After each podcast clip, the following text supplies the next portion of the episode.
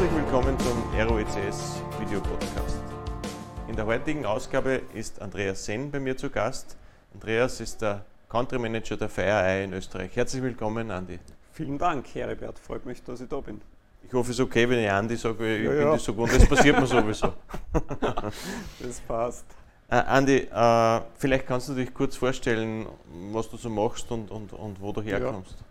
Also Andreas Senn, bin seit sechs Jahren jetzt bei FireEye, bin für Österreich verantwortlich, habe so das Vertriebskapperlauf, dann einen Kollegen, der mich auf der technischen Seite unterstützt, dann haben wir Consultants noch da sitzen.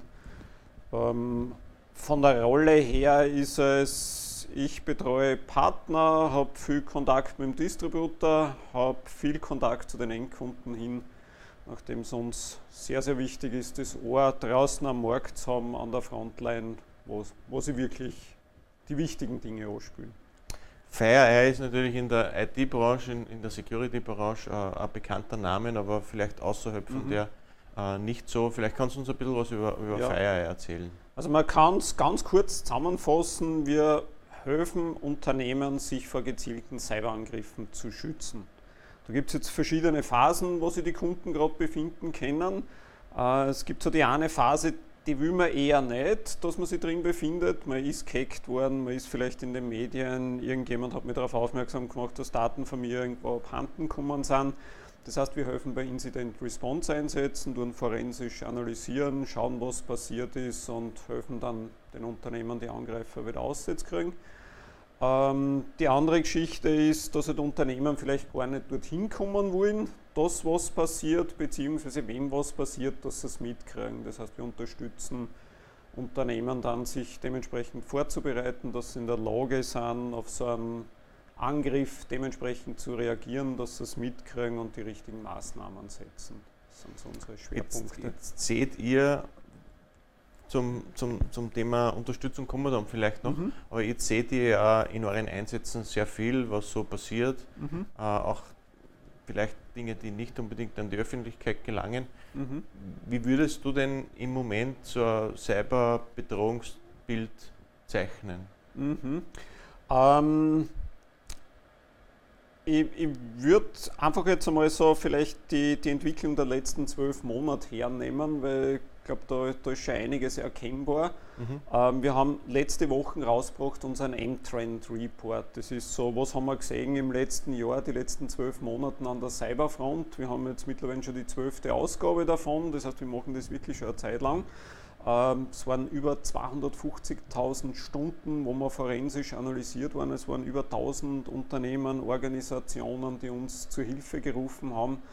Ähm, was da erkennbar war, waren eigentlich drei so, so Blöcke. Das eine, was wir gemerkt haben, ist, die ganze Covid-Situation hat einfach vieles verändert, weil halt viele Leute im Homeoffice sitzen, Remote Worker.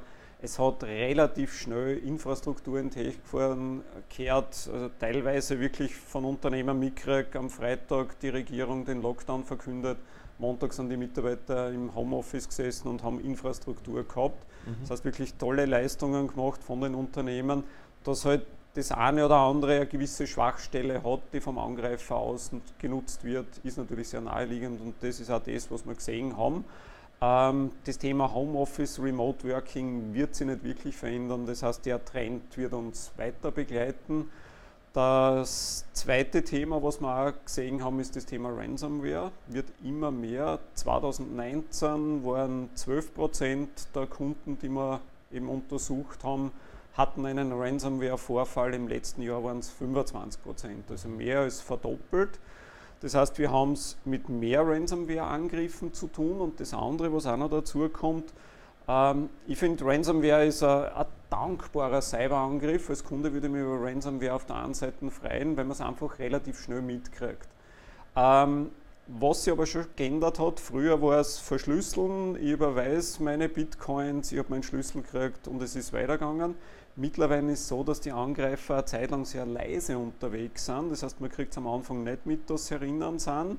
Sie sind sehr professionell, also wirklich sehr gezielt unterwegs, mhm. Tun Daten vorher schon absaugen. Das heißt, es wird vorher schon Exfiltration durchgeführt. dann wird verschlüsselt, dann werden die Unternehmen erpresst und auch wenn die Leute gute Backup-Konzepte haben, hilft es am Ende des Tages nichts, weil es damit drohen, dann die gestohlenen Daten wieder äh, zu veröffentlichen. Das heißt, umso wichtiger ist es, dass ich als Kunde auch in der Lage bin, das zu verifizieren. Kann das überhaupt stimmen, was der behauptet? Habe ich Daten verloren oder nicht? Das heißt, ich muss als Unternehmen auch in der Lage sein, das schnell zu beurteilen. Die andere Geschichte beim Thema Ransomware, was äh, mir persönlich wirklich extrem wehtut, ist einfach, dass eine ethische Grenze mittlerweile überschritten worden ist. Weil wenn man in einer Covid-Krise ein Spital verschlüsselt, das ist No-Go. Also das, da finde ich, ist man einfach schon zu weit über dem, was, was wirklich ethisch ist. Uh, und der dritte Punkt im letzten Jahr war natürlich ziemlich dominierend die ganze Supply Chain Attacke, da die ganze Sunburst-Thematik. Es gibt ja die Theorie, dass hinter vielen Cyberangriffen, Cyberattacken staatsnahe Organisationen, Hackergruppen uh, sich verstecken. Mhm. Gibt es da irgendwie schon Beweise dafür oder ist das immer nur Theorie? Kann man das nicht wirklich beweisen? Also es gibt viele Angreifergruppen, wo wirklich die, man spricht da eben von der Attribution, äh, die wirklich eindeutig ist, wo man wirklich sagen kann, da steckt dieses Land dahinter. Also es gibt wirklich so die Big Four, die einige Angreifergruppen haben, da ist nicht nur eine, sondern da sind es wirklich mehrere. Wir haben die durchnummeriert, da gibt es die APT-Gruppen, eben von 1 bis 34. Äh, dann gibt es die FIN-Gruppen, das sind die finanziell motivierten Gruppen.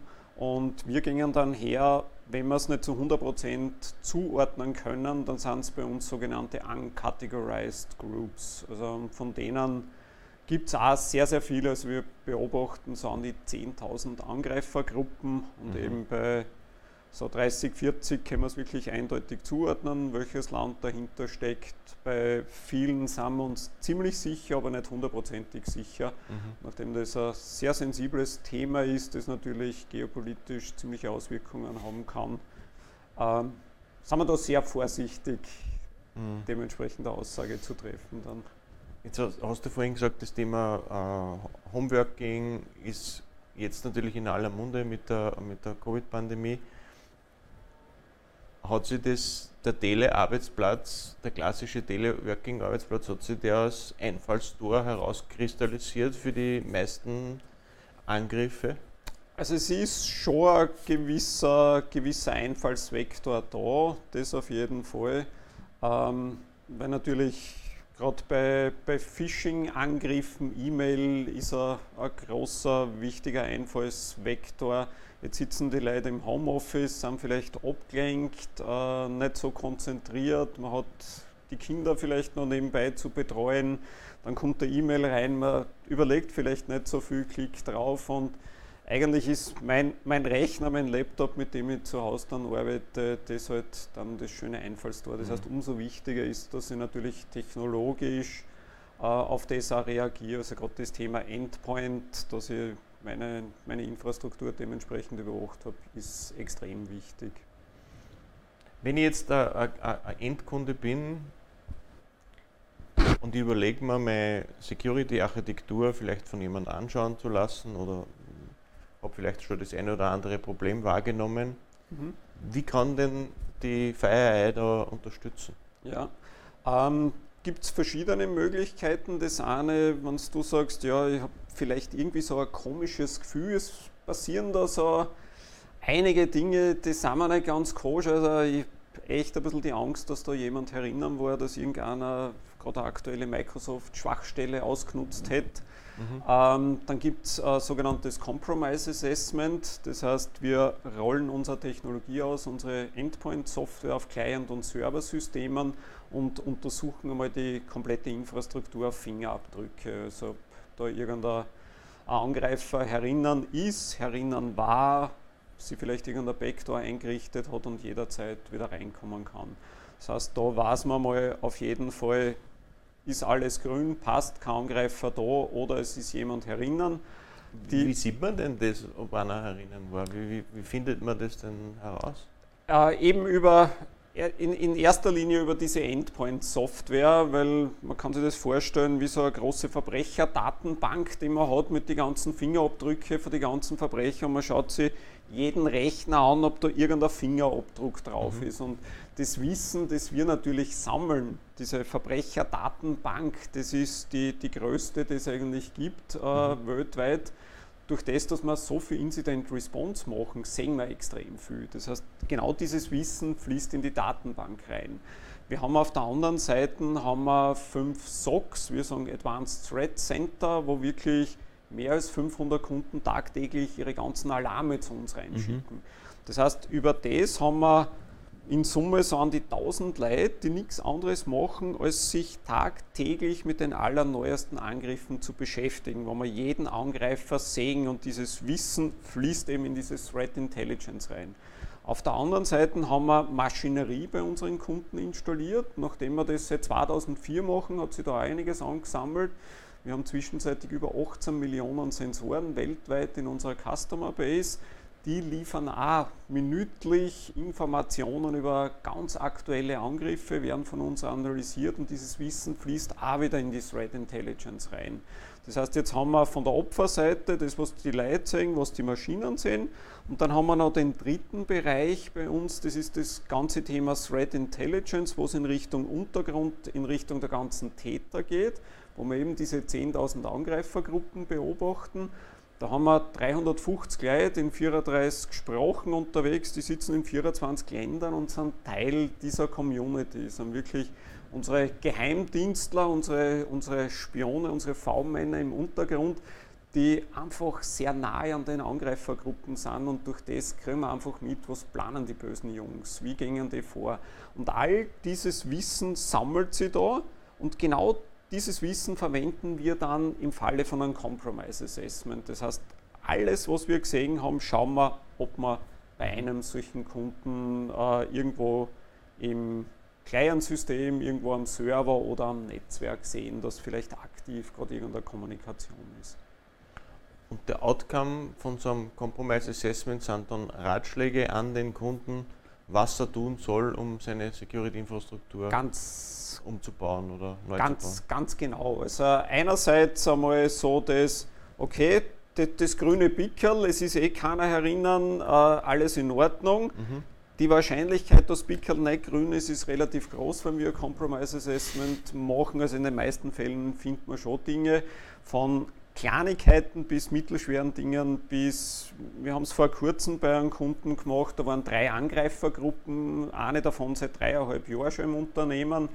Das kann dann schon ziemlich wehtun. Mhm. Das heißt, ähm, einerseits wirklich genauer mal analysiert, dass ich weiß, was da jetzt los ist und andererseits genau das, was du sagst, diese Verbesserungsmaßnahmen. Äh, letztendlich geht es ja, wenn man solche Dinge macht, immer wie kann ich security-mäßig noch besser werden, wie kann ich meinen Reifegrad noch steigern. Jetzt hast du vorhin mal ein Stichwort gegeben, Incident Response. Mhm. Vielleicht kannst du uns ein bisschen erklären, was man, was man darunter versteht, mhm. für alle die, die vielleicht nicht ja. aus der Security-Branche ja. sind. Äh, bei, bei Incident Response geht es einfach darum, einmal festzustellen, ich bin jetzt da gehackt worden, äh, welche Daten sind betroffen. Das ist eine Information, die brauche ich als Unternehmen oder als Organisation relativ schnell. Ich habe gewisse Vorgaben mit Datenschutzgrundverordnung. Wenn Kundendaten betroffen sind, habe ich meine Meldefenster, wo ich Meldung machen muss. Das heißt, wir unterstützen einmal den Kunden einfach rasch einmal zu erkennen, was ist betroffen worden, welche Systeme ist darauf zugegriffen worden, welche Daten äh, sind vielleicht abgeflossen. Dann ist die nächste Frage, um wen handelt es sich? Wer ist herinnen? Eben, du hast vorher angesprochen, so staatlich gesponserte Angreifergruppen, ist so eine staatlich gesponserte, äh, ist irgendein Mitbewerber von mir, ist eine finanziell äh, motivierte Gruppen. Wenn ich weiß, wer der Angreifer ist, dann verstehe ich auch vielleicht seine Motivation, was er vorhat. Nur wenn ich wirklich das greifen kann, was der Angreifer von mir will, und das Ganze auch beobachtet, was er tut, wie er vorgegangen ist, dann kann ich mich dementsprechend auch wieder aus diesen ganzen Erfahrungen vorbereiten, wenn der Angreifer wiederkommt. Da geht es einfach auch wieder um das ganze Verbessern. Ähm, Das heißt, wirklich festzustellen, wo hat er sich bewegt, wo hat er darauf zugegriffen. Einer der Consultants äh, ist dann von der Remediation-Gruppe, der dann wirklich dafür verantwortlich ist, das System irgendwann einmal zu residieren und dementsprechend wieder alle Systeme neu hochzufahren, so dass der Angreifer wirklich komplett draußen ist. Weil das Schlimmste, was ist, wenn ich die Remediation nicht vernünftig mache, dass irgendwo noch ein Backdoor übersehen wird und der ist nach zwei Wochen wieder herinnen.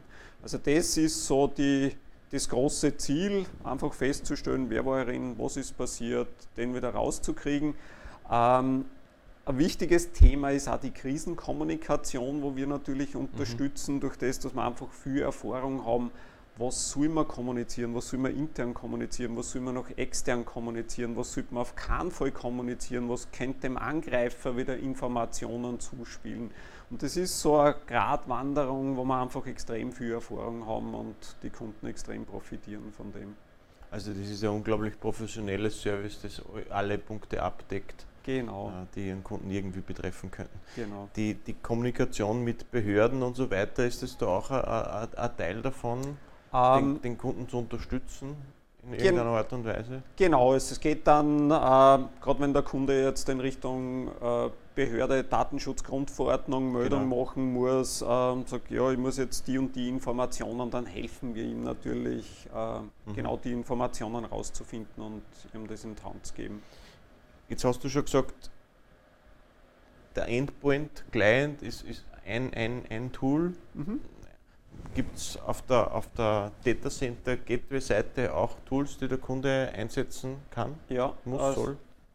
Ähm, so, soll auf jeden Fall. Äh, je, je, mehr Quellen das da sind oder je mehr äh, Angriffsvektoren, wir reden da eben von Angriffsvektoren, äh, desto besser ist es, weil dann kann ich das auch korrelieren miteinander. Ähm, was wir zum Beispiel nach wie vor sehen, es ist das Thema E-Mail ist ein ganz, ganz wichtiger äh, Vektor. Dort brauche ich eine vernünftige Lösung, weil die Angreifer eben mit Spearphishing-Kampagnen äh, dort ums Eck kommen. Das heißt, wir haben eine Lösung, die die ganzen E-Mails analysiert und dann feststellt, ist da was Böses drinnen oder nicht. Jetzt gibt es vielleicht einen User, der kriegt trotzdem drauf, das heißt Thema Endpoint. Äh, und dann ist das Thema, der Angreifer versucht sie lateral dann irgendwo in der Infrastruktur zu bewegen. Das heißt, wenn ich irgendwo im Netzwerk was installiert, dass man den Netzwerktraffic analysiert, ist auch kein Nachteil. Dann kann ich das vielleicht miteinander konsolidieren und sich, ah, da ist das E-Mail reinkommen, da war was Böses, da ist draufgeklickt worden, dann hat er sich dorthin bewegt je mehr Informationen das ich habe, desto schneller kann ich natürlich reagieren.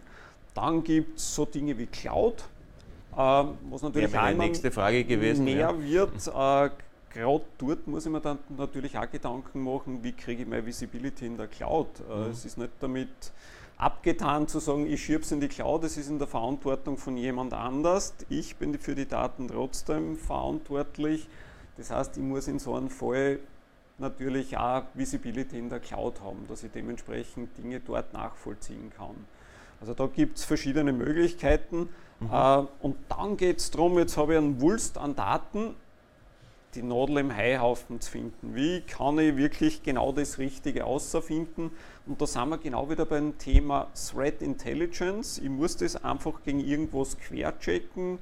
Äh, wir haben das Thema Security Orchestration, das heißt, ich muss schauen, dass ich so viel wie möglich automatisieren kann.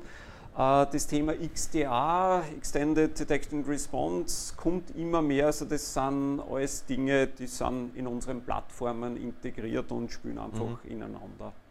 Wenn jetzt, der, wenn jetzt der Kunde vielleicht einen Vorfall hat oder auch nicht oder sich nur Gedanken macht und sagt, eigentlich bin ich komplett überfordert mhm. ja, mit, mit, mit diese Dinge zu installieren, diese Dinge zu betreiben, da permanent Analysen zu machen, das zu überwachen. Mhm. Gibt es da für solche Kunden auch Lösungen?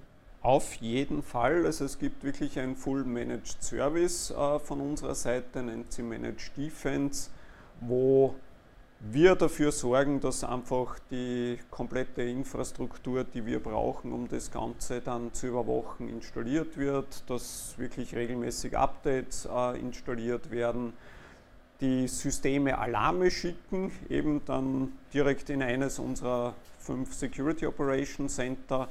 Und da gibt es dann so einige hundert Leute, die wir über den Globus verteilt haben in so einem 24 x 7 Service, die sich dann die ganzen Alarme anschauen. Und wenn dort was dabei ist, was wirklich kritisch ist, dann gibt es eine Interaktion mit dem Kunden, die definiert ist, gibt es eine E-Mail, eine SMS, einen Anruf, was auch immer, der hat so einen Single Point of Contact, der dann sagt, schau, wir haben das und das gesehen und auch da wieder ganz, ganz wichtig, was sind die Empfehlungen? Mhm. Weil gerade wenn ich sehr überfordert bin mit dem Ganzen, ist es einfach wichtig, dass jemand zu mir kommt, mir das erklärt, was da passiert ist, dass ich es auch verstehe und ganz, ganz wichtig, was heißt es, was kann ich machen dagegen, was sind die Maßnahmen und dabei dann unterstützt dabei. Jetzt hat man ja auch gelesen, dass die Fire selbst Opfer von einem mhm. Äh, Hackerangriff geworden ist. Ja. Was ist denn da passiert? Äh, das war die, die ganze SolarWinds-Geschichte, ähm, war eine riesengroße äh, Thematik natürlich.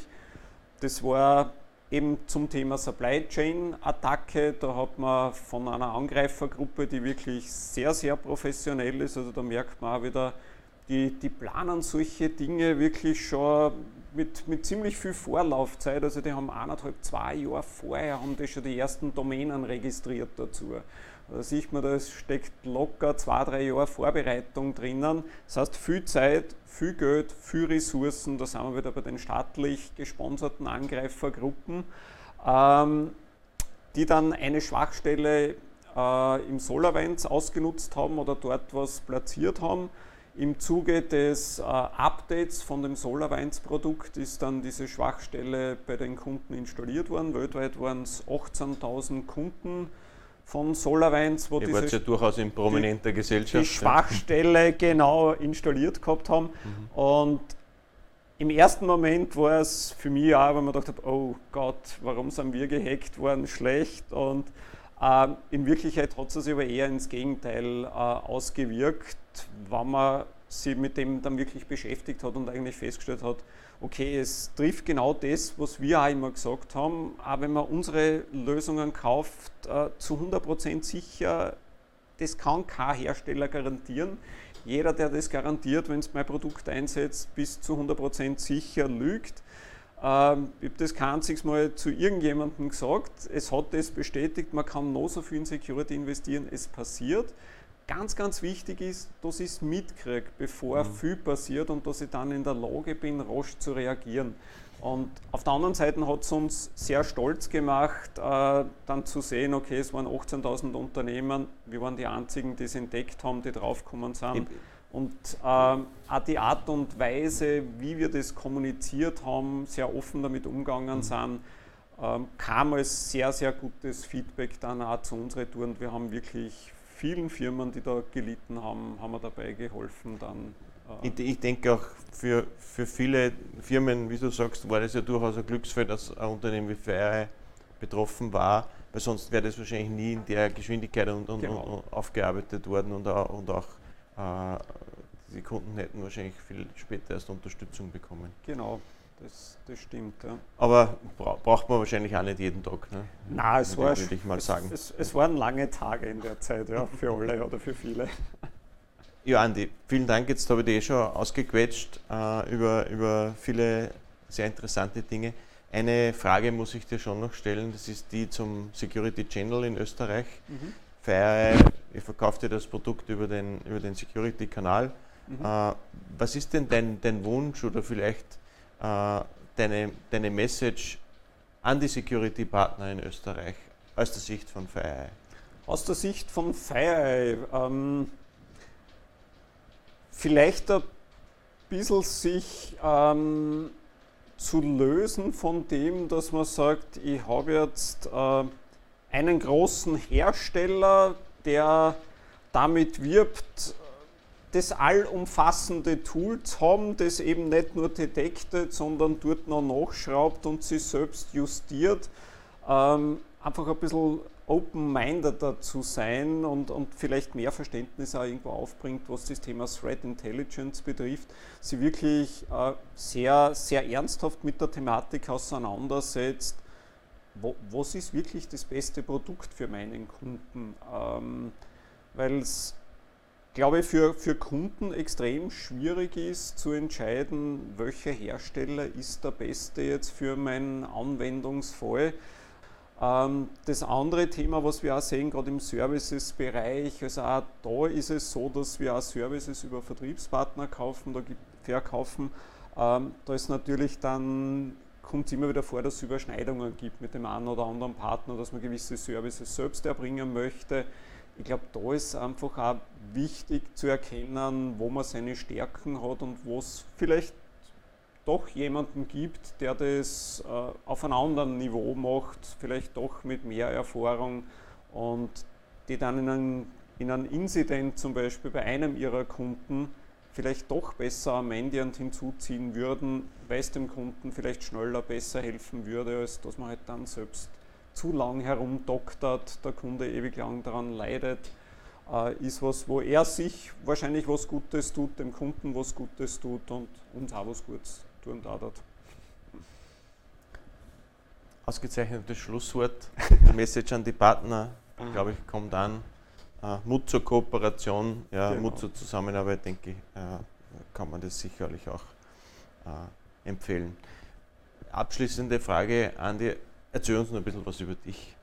Über mich privat, ich bin da immer so zwiegespalten, weil das ist wieder die Basis für eine Phishing-Kampagne. Du wirst über mich privat nichts finden, ich bin nicht auf Facebook. Also von dem her erzähle ich, was so im Internet ist, wenig über mich äh, privat.